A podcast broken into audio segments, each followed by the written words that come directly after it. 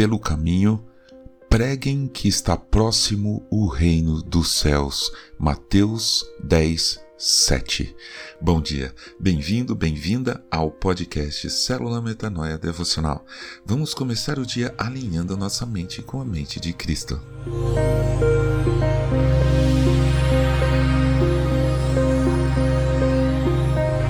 Eu já conversei com várias pessoas diferentes e sei que muita gente passou pela experiência que eu passei. Quem estava na escola no final dos anos 70 e em toda a década de 80 sabe do que eu vou falar. Quando chegava a noite de domingo e tocava a música de encerramento do Fantástico, vinha um frio na espinha, um choque de realidade. Sabíamos que a única coisa que nos separava da volta à escola era uma noite de sono e nada mais. Era como se a fantasia do fim de semana acabasse de uma hora para outra. O encanto se desfazia. Pior ainda, eram as vezes em que, só nesse momento do encerramento do programa, lá pelas 10 da noite, lembrávamos que havia uma lição de casa para entregar no dia seguinte e não tínhamos feito. Aquela sensação de desespero, de frio no estômago, de revolta conosco mesmo.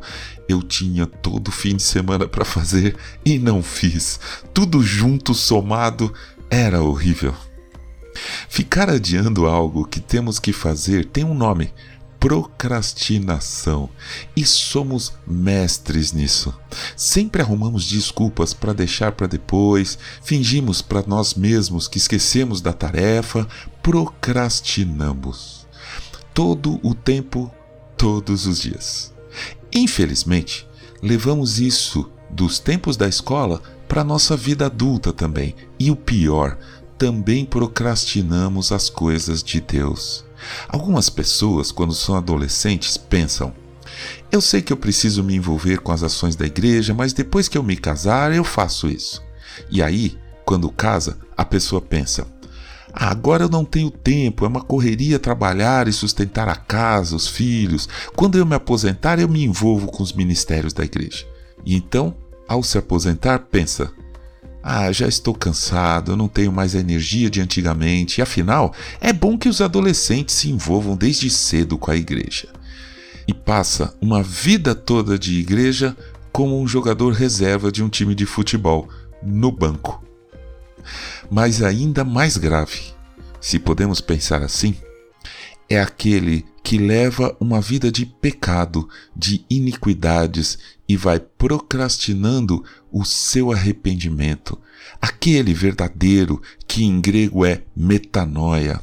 Pode até sentir um remorso, mas não tem a metanoia, não muda de atitude e vai adiando esse momento de arrependimento até que um dia chega o final.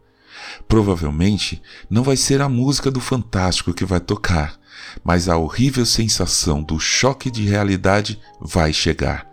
E então a pessoa percebe que, entre o momento que está e o dia do Senhor, está apenas uma noite de sono, a morte do corpo. Com a preocupação de evitar que isso acontecesse com as pessoas, João Batista dizia em Mateus 3:2, e depois Jesus também dizia as mesmas palavras em Mateus 4:17. Hoje eu as repito, meu irmão e minha irmã, e conto com você para compartilhar essa palavra com outras pessoas.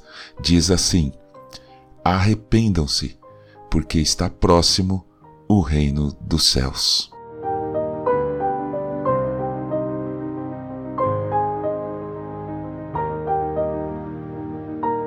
Ajude a espalhar a palavra de Deus. A seara é grande. Eu sou João Arce e este é o podcast Célula Metanoia Devocional.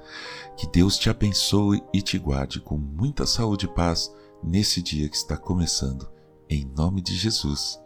Amém.